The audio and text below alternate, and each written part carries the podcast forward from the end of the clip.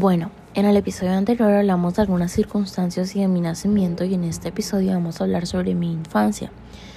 Como ya relaté unas cuantas anécdotas, vamos a hablar de los sentimientos, emociones y cosas que hice cuando inició mi etapa de la niñez. Ok. Apenas cumplí un añito, mis papás empezaron a desarrollar muchísimo mi hemisferio derecho e izquierdo. Para eso contrataron una profesora particular. De hecho, ella estudia en el Colegio de la Presentación actualmente, lleva muchísimo tiempo allá. Su nombre es Tina, trabaja en preescolar. Con ella duré hasta mis 8 o 9 años, aún sigo en contacto, la adoro demasiado.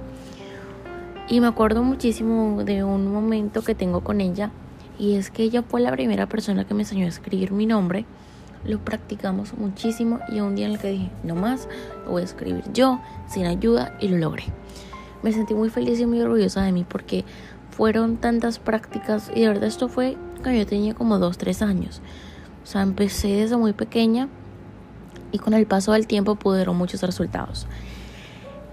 Otra cosa que les puedo contar de, de mi infancia es que fui una niña muy rodeada de alegría, de amor, de lujos, de amigos.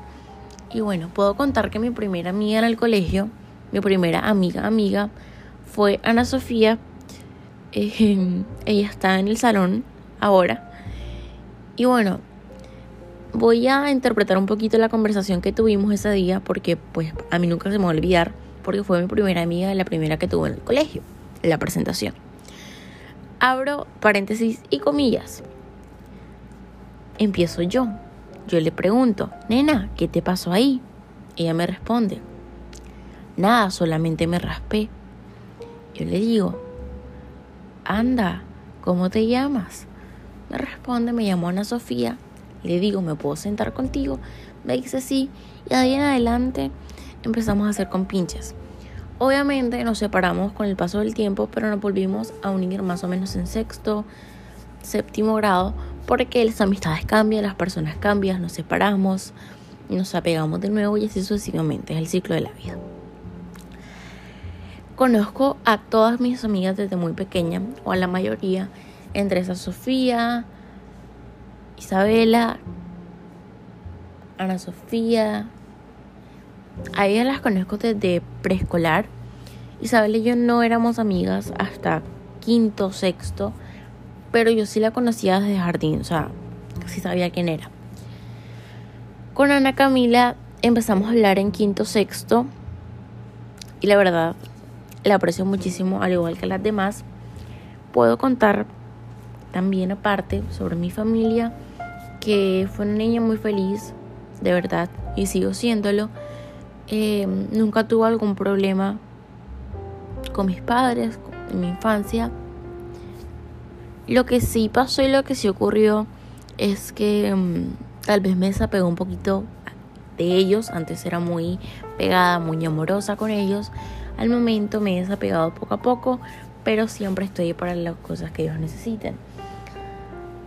Mi infancia fue muy buena, la verdad, en su mayoría. Y para cerrar con broche de oro voy a relatar una anécdota que me pasó en el colegio con mi papá.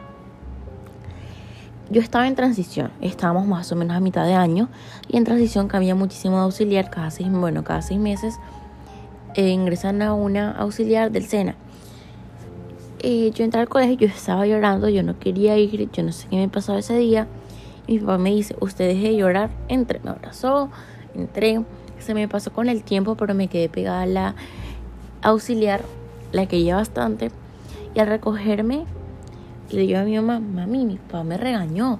Yo estaba llorando porque no quería entrar y mira cómo me trató.